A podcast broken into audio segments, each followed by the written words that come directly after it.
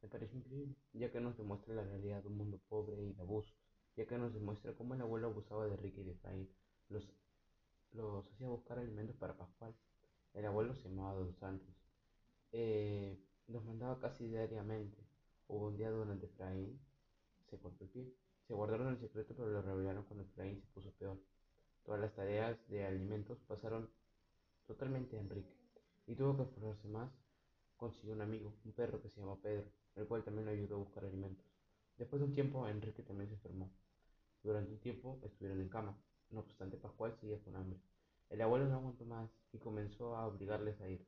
Enrique no tuvo más opción que irse. Luego de obtener cuatro latas de comida, cuando regresó, descubrió que el abuelo mató al perro y se lo dio comer a Pascual. Enrique, lloroso y con ira, le dio un golpe con su vara a abuelo. Este cae de espalda y Enrique y Efraín escapan de ese corral. Y así acaba la historia. Es una historia que habla sobre la crueldad humana y sobre la realidad de este mundo. Un mundo de abuso, de tal nivel que un niño así no tendría que poder soportarlo. Eh, un libro que me enseña a una vista profunda lo que es la verdadera realidad.